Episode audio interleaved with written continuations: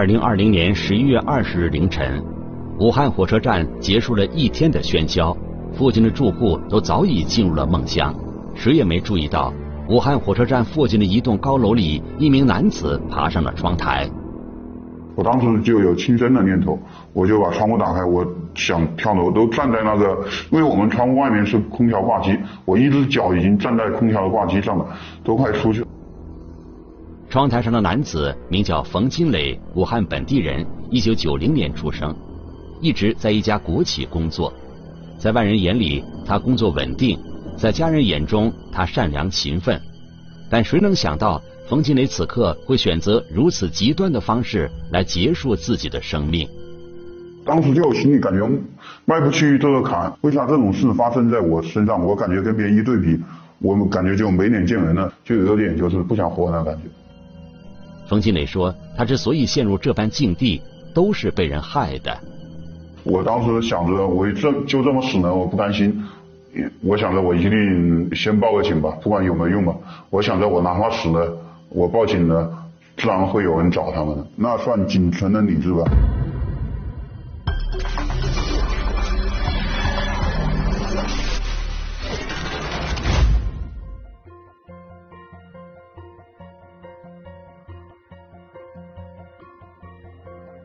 聚焦一线，直击现场。万幸的是，情绪崩溃的冯金磊拨打了报警电话。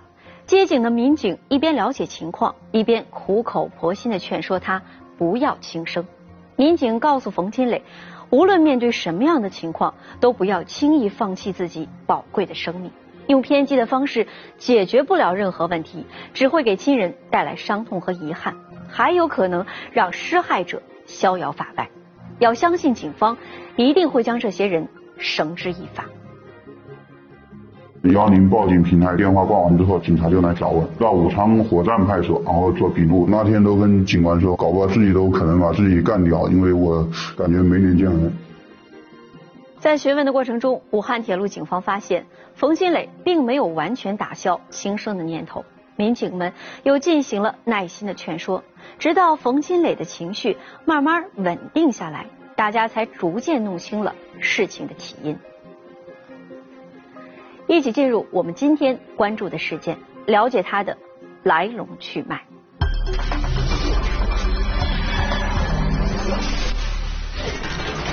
试图跳楼自杀的他，究竟遭遇了什么？就拼命的往他坑里面跑，就是自己就有点那种盲目的相信他的说法。警方的出现能否让他重新燃起生活的希望？办电信诈骗案件。首要的一点是要快。一元钱引发的骗局，一线正在播出。冯经理告诉民警，平日里自己一心扑在工作上，加上工作环境比较封闭，社交圈单一，个人问题一直很难得到解决。都是单身嘛，是吧？反正我们有一个交友群，然后九零后交友群，在群里面认识的。因为本人我没见过他，嗯。当时在群里怎么认识的？呃，就是聊天嘛，东扯西拉就认识了。为了拓展自己的交际圈，冯经理经常加入一些网络交友群。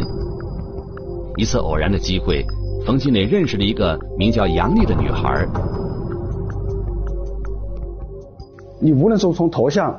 还是她的昵称，还是她一个日常的一个状态，你基本上常人看上去，那就是一个很普通的面容、相貌、外形都比较都比较好的一个年轻女性。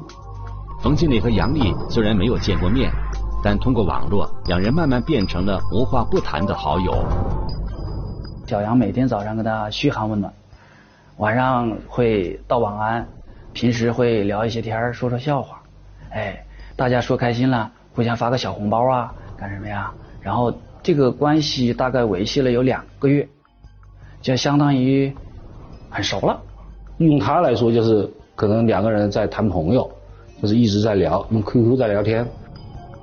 一段时间之后，冯经磊说，杨丽开始主动约自己见面，邀约的言语中透露着一些暧昧和诱惑。加了之后，刚开始正常聊天，然后聊一聊，他想跟我约，我想这玩意出去不太好，一直就是跟他也没约过。冯经理告诉民警，他并没有同意杨丽的邀约，两人之后一直通过网络聊天的方式保持着联系。和那个对方聊天的过程中呢，对方又说他有个兼职，就是在一些平台上做那个，因为现在做那个主播是很火的嘛，就做一些主播。他在那个聊天过程中就询问过被害人，就说愿不愿意来我这个直播间呢凑凑人气。杨丽向冯经理介绍，在这个直播平台上可以看到许多刺激的内容。他也是这个直播平台的主播之一。听完杨丽的介绍，冯经理有些心动。然后给他一个私密直播的 APP，让他下载了以后，他当时就下载 APP 以后，他就进去了。这个 APP 大概是一个什么样的？打开里面就上面就是几个视频，里面就一个女的短视频在里面。啊，视频大概就是一个什么？呃，比较暴露，但是没到全裸的地步。冯金雷打开软件后发现。这个直播平台上的主播年轻漂亮，衣着暴露，直播的内容劲爆刺激。但冯金磊发现，只有会员才能观看更多的直播内容。他说：“哥，不要不要不要多少钱，他新用户首充就一块钱。我想着注册一个账号一块钱就一块钱，我跟你充个人气一块钱都不是事。”按照杨丽介绍的操作方式，冯经理点开了杨丽发来的会员充值链接。他一共点了两次。因为第一次显示没有成功，他又尝试点了一次、两次，这两笔钱，他当时哎一看，我的手机怎么怎么少了一块钱，怎么变成了快两千块钱，怎么没有了？手机里面的钱。按照这个直播平台上的介绍，开通会员只需要一元钱，按理说，即便自己重复充值，也应该只扣除两元钱。但现在两次会员充值分别扣了自己九百八十六元和九百九十二元，共计一千九百七十八元钱。冯经理不知道哪里出了问题，马上联系了杨丽。他就是问小杨，他说这个程序把我这个我说是付一块钱，结果我扣了接近两千元，他这块就说要商量这个退款的事宜。他说：“哥，哎，放心，我叫平台把钱退给你。他哥不会骗你钱的，放心，这个平台我们用了一年多，挺好的，保证会把钱给你退给你。”杨丽告诉冯金磊，他在这个平台上做主播有一段时间了，他对这个平台还是比较熟悉的，一般情况下不会出现这种问题。这是系统的问题，呃，他扣了你的费，但是我得要。要解决这个问题，你必须要找我的客服。为了要回自己的一千九百七十八元钱，冯金磊先后联系了该平台的几名客服，沟通退款事宜。在短短的几个小时里，冯金磊多次向对方转账，总共被骗走三十万余元。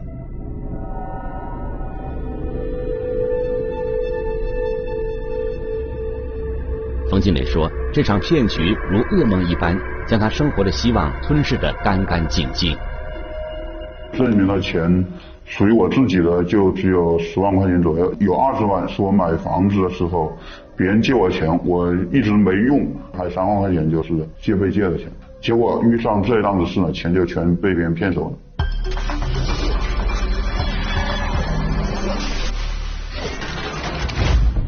为了看女网友的视频直播，短短一个晚上的时间，冯金磊所有的积蓄被骗得精光，而且还欠下了巨额的外债。冯金磊说，这件事情造成的经济损失远远超过了他的承受范围。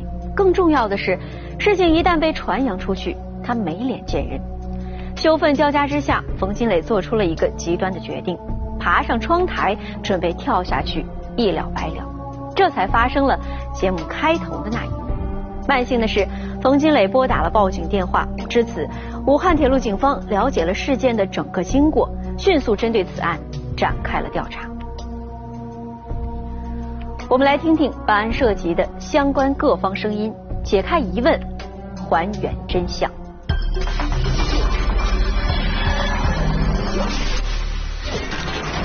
美女网友的诱惑，让他落入圈套。察觉异常的他，为何还会继续被骗？一元钱引发的骗局，一线继续播出。起初了解了冯金磊是遭遇了电信诈骗的时候，武汉铁路警方就迅速展开了行动。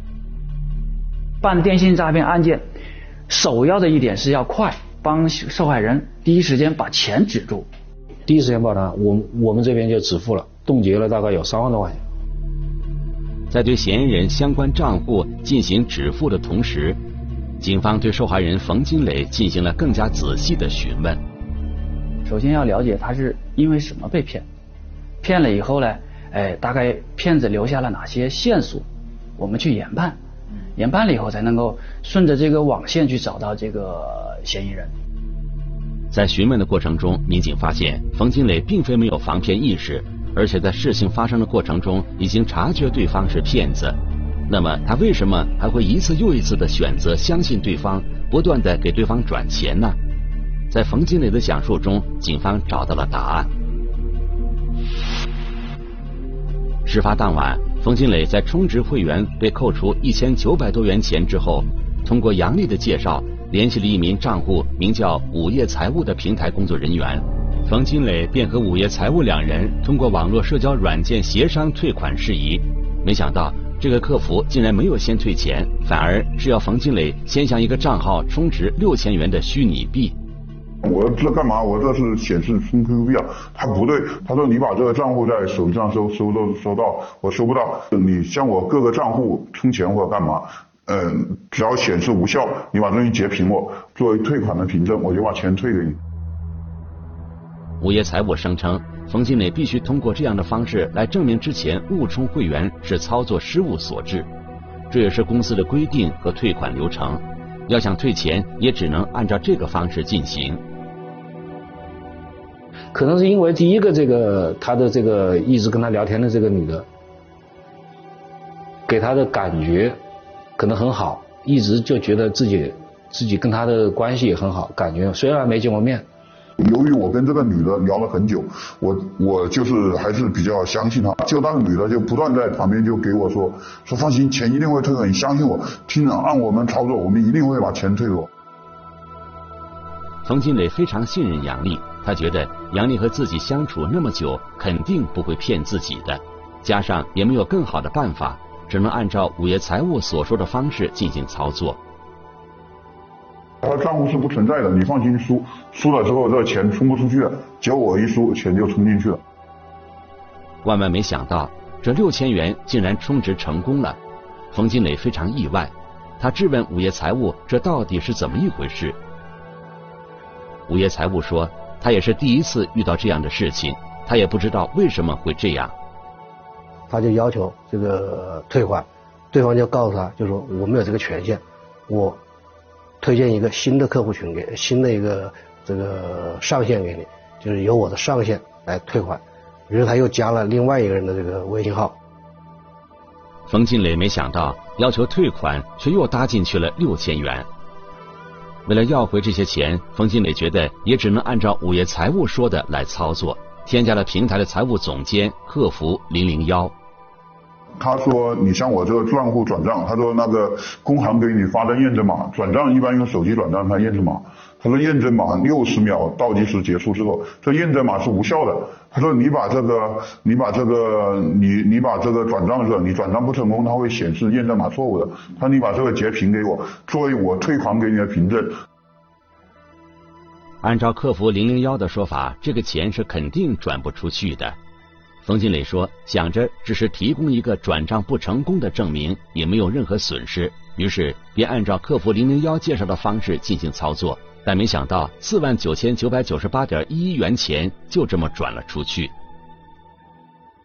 我说咋回事啊？他说，他说我没让你跟我转账。他哥，你把钱搞过来查考，我咋退给你啊？还还就是他有各种语言来降低我的心理防线，你知道吧？他跟我说话呢，意思就是说我不是诈骗你啊，是你自己操作失误。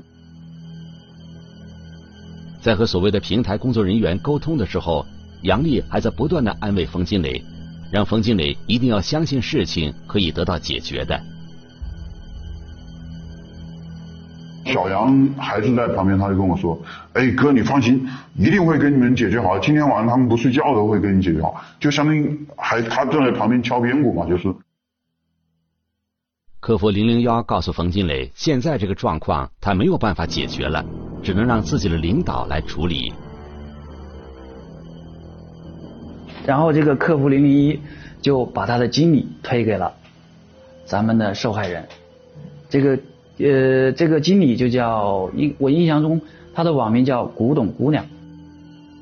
冯新磊说，这个网名叫“一九九九年古董姑娘”的总经理是名年轻男性。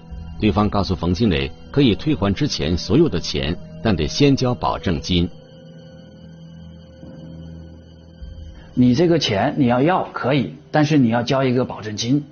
哎，你先抵押在这我这儿，我会把钱退给你。要不然我给你转过去钱了，你不承认，那我这钱不亏了吗？对不对？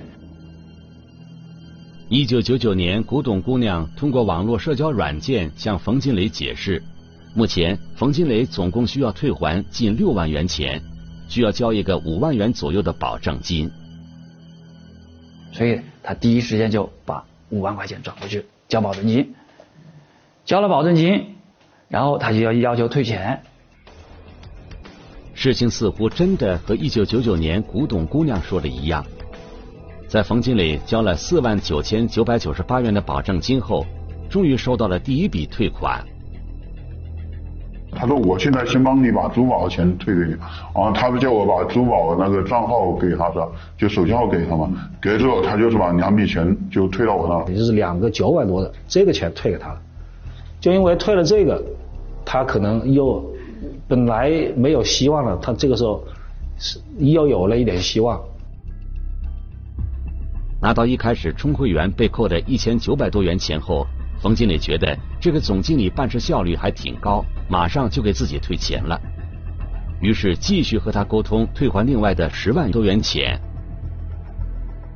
收到之后，这样一下，我的心理防线不就降低了？我想，哎，回回来两笔钱了，是吧？嗯。然后，然后他又继续开始骗我了。那你现在又要交保证金了，然后就是十万。呃，这个受害人呢，也相信这个经理，他觉得有可能把他的钱要回来，他就十万块钱转过去了。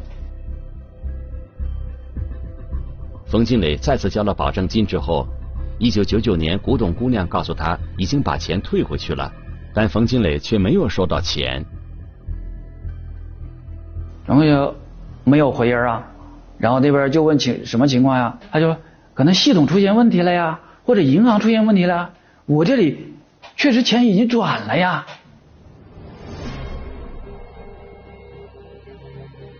在这个时候，冯经理说他其实意识到对方是骗子。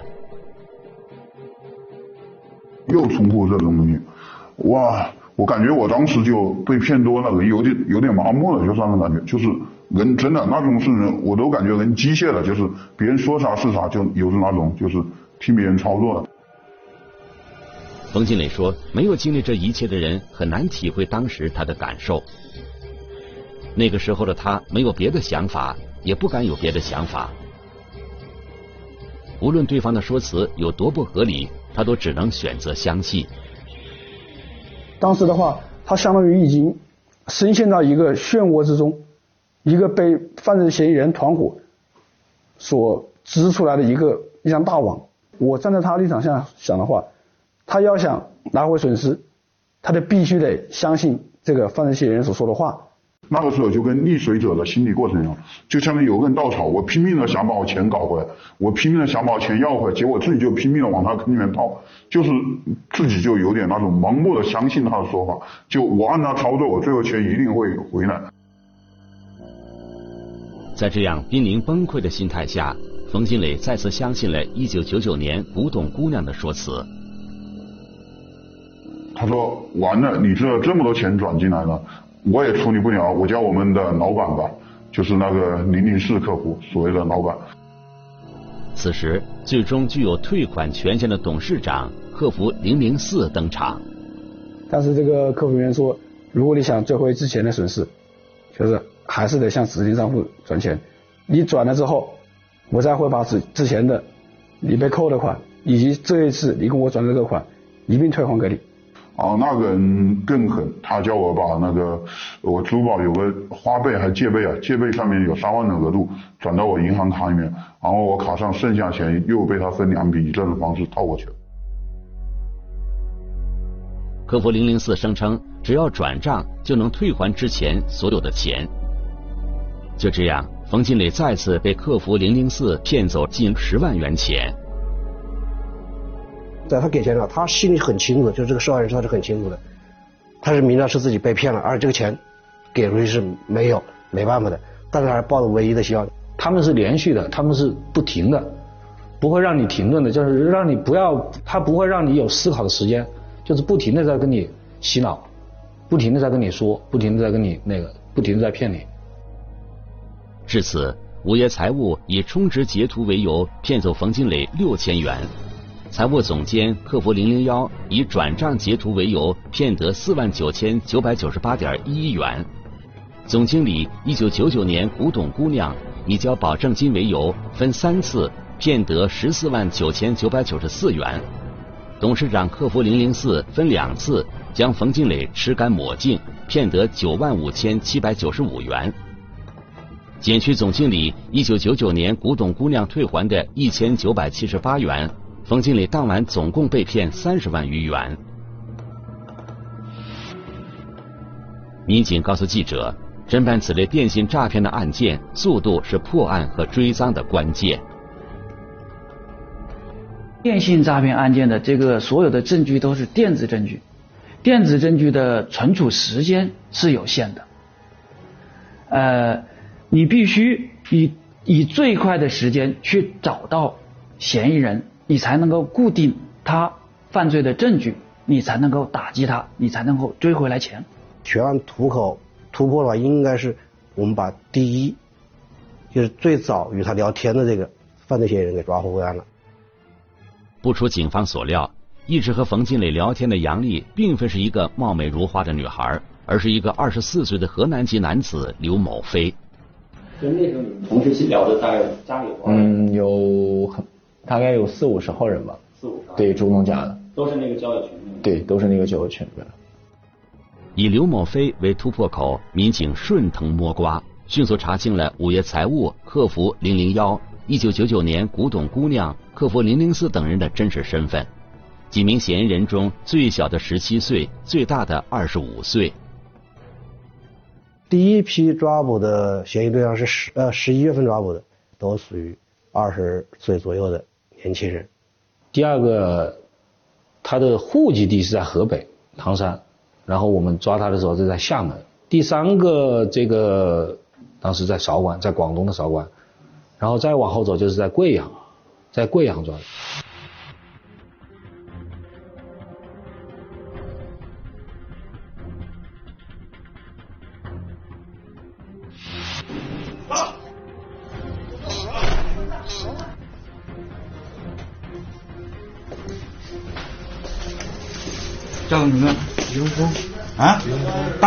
大点声音。刘峰，过来过来。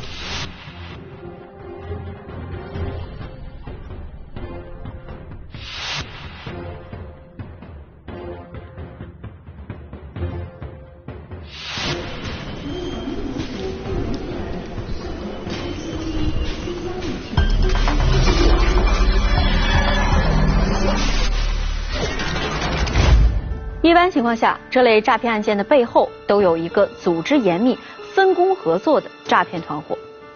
但是，通过调查，警方发现这起案件有所不同。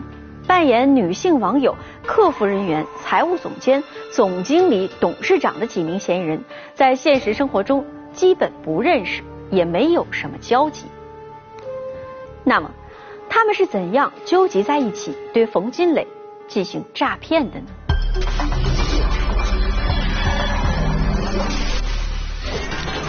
骗子轮番登场，受害人被骗得倾家荡产，警方迅速出击，不法分子最终悉数落入法网。一元钱引发的骗局，一线继续播出。此案中扮演杨丽负责钓鱼的嫌疑人刘某飞，本来是一个快递员，因为想挣点外快而误入了歧途。七八月份，然后是我有一个同学，然后他说在网上就是他有一个群，就是专门就是搞这种就是黄色这种软件，然后说是充值一块钱，然后可以就是扣除对方就是九百九百九百多一千不等。然后就是他说就问我就是问我做不做，然后我挺感兴趣的，然后就是接触了，进入了这个诈骗这个圈子，完了他就学了，就是跟每个聊天，说白叫养鱼，他要让人上钩，那么他这个号。他这个 QQ 号也好，他的微信号，他是要有很长时间来养它的。他把鱼养着了，完之后进行第一道。武汉铁路警方调查发现，刘某飞口中的网络聊天群就是一个不法分子进行诈骗等违法活动的聚集地。里面有形形色色的，包括有提供那些暗雷程序、这个恶意程序的这种开发开发人员，包括有提供。各类银行卡账户用来洗钱的这种，我们所说的跑分的这种洗钱的人员，他们是把整个诈骗，可以说把整个诈骗的每一个层级、每个环节、每个功能所融合了。民警所说的“雷”就是进行诈骗的木马程序。本案的受害人冯金磊就是中了这个雷，充值被骗的。你当时他的那个 APP。那个木马程序页面上是显示你充值一元，但其实你的支付宝会弹出一个真实交易额是九百多元。他那个会迅速的把这个这个环节给跳走，跳走以后让你看不到那个订单是多少钱。但是呢，等你真正的用指纹支付了以后呢，哎，你那个钱就支付出去了。刘某飞说，冯金雷所中的雷就是群主给他的。在整个诈骗链条中，刘某飞扮演的角色就是钓鱼者。只负责假扮女网友去寻找目标这个环节，一旦有人在他的引诱下充值被骗，刘某飞就可以获得相应的提成，之后再将受害人的相关信息和被骗过程通过群主交给下一个人。我把这个鱼钓到之后，我就把这个消息散播出去。如果你们认为能够继续对他实施诈骗，你就联系我，我把他被害人的信息告诉你。你们再对他进行实施诈骗，然后再按比例提成，分层级的一个个的骗嘛，就是一级客户、二级客户、三级客户，一直到四级客户，一一级级的推往往下推，就是我骗一笔，退给下家，下家再骗一笔，再可以搁在哪是哪，是个无底洞，只要你有钱。二零二一年六月二十五日，武汉铁路运输法院对此案依法作出判决。被告人刘某飞犯诈骗罪，判处拘役四个月，缓刑六个月，并处罚金人民币三千元。被告人陈某犯诈骗罪，判处拘役四个月，缓刑六个月，并处罚金人民币三千元。被告人李某峰犯诈骗罪，判处有期徒刑三年，并处罚金人民币一万元。被告人徐某犯诈骗罪，判处有期徒刑三年两个月，并处罚金人民币一万五千元。被告人李某杰犯诈骗罪，判处有期徒刑四年两个月，并处罚金人民币一万五千元。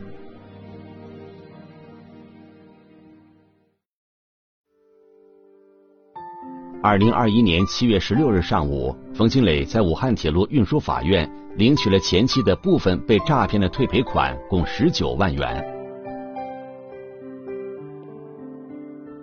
我感觉效率还是蛮高的。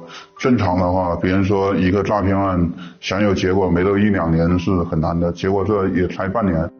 拿到退赔款的冯金磊告诉记者：“现在回头想想，当时的自己防骗意识太薄弱了。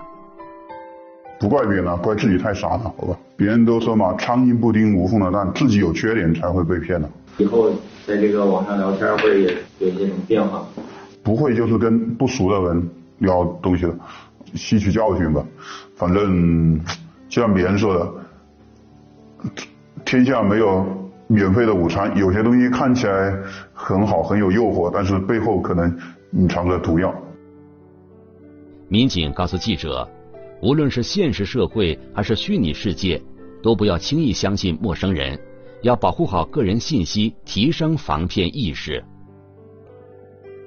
你有贪念，你有你有对钱的欲望，你有对色的欲望，你有对呃呃其他的欲望，他就可以利用你的这个这点来骗你钱。现在的电信诈骗的种类很多，大概有上百条。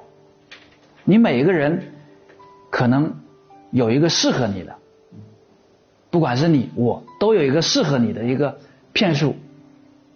如果骗子他把这个适合你的骗术放到你头上，可能就骗了你的钱。冯金磊被骗一案已经告一段落，但对于案件涉及的其他违法犯罪行为，武汉铁路警方还在进一步调查当中。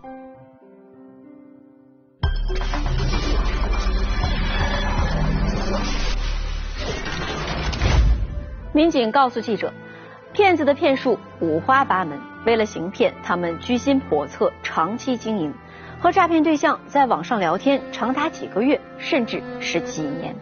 而普通网民是无法根据头像、照片、背景资料等信息来判断对方的真实性的。那么，对于如何防骗，专家有没有什么好的建议呢？我们来听一听中国心理学会法律心理学专业委员会委员李杰的解读。在财产类诈骗中，犯罪人通常会利用受害人的两种心理，一种是贪利心理，比如说。常见的有返现啊、退款啊这种。当受害人有这样的贪小便宜的心理之后，就非常容易落入犯罪人所设的圈套中。另一类呢，比较常见的是在紧急事件情况下这样一种焦虑的心理，比如说受害人接到电话说财产被冻结，自己的包裹被公安机关押获，或者家人遇到急事，甚至领导遇到急事需要转账等。在这样一种紧急事件的压力下，我们非常容易做出因为情绪所产生的一种错误的决策。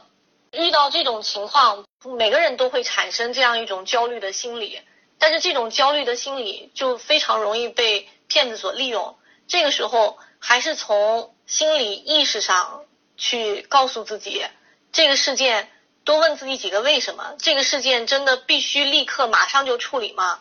有没有可能是犯罪人设的陷阱？有没有可能因为我这样的一种焦虑的心态，反而导致这个事情的结果处理不好？所以我觉得还是从这个心理意识层面上提高这样一种警惕，可能有助于解决这样的问题。本案中，当事人其实已经察觉到了对方可能是骗子，但是仍然转账，这是为什么呢？我们再来听听李杰的解读。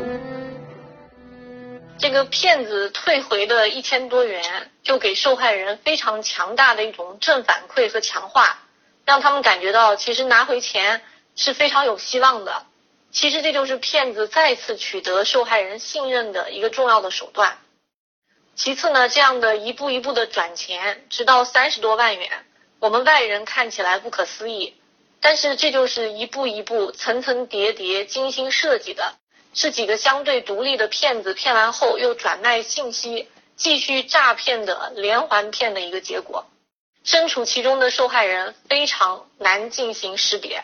那么他被骗子所扮演的客服一、客服二、经理、董事长牵着鼻子走，要想要回前面的转账，就得转入更多的钱，这样就从开始的信任、疑惑。到受害人自己也觉得投入太多了，他不敢收手，最后只能抱着侥幸的心理想再试一次，心想也许再试一次就能把前面的钱一次性全拿回来。但是就是这样的一次又一次的尝试，落入了骗子的圈套中。那么最后其实跟受害人相对简单的工作生活环境有关，受害人比较单纯，非常容易信任他人，他已经投入了这么多。他就不敢收手了，或者说就是他不能接受损失，有一个损失规避嘛，他不敢接受损失，还是希望有这个像赌徒的心理，看能不能再给点钱之后能给他弄回来。其实，不管骗子如何的变换花样，要想远离网络陷阱，避免上当受骗，有效的方法就是不轻易转账汇款，涉及钱财，多加小心。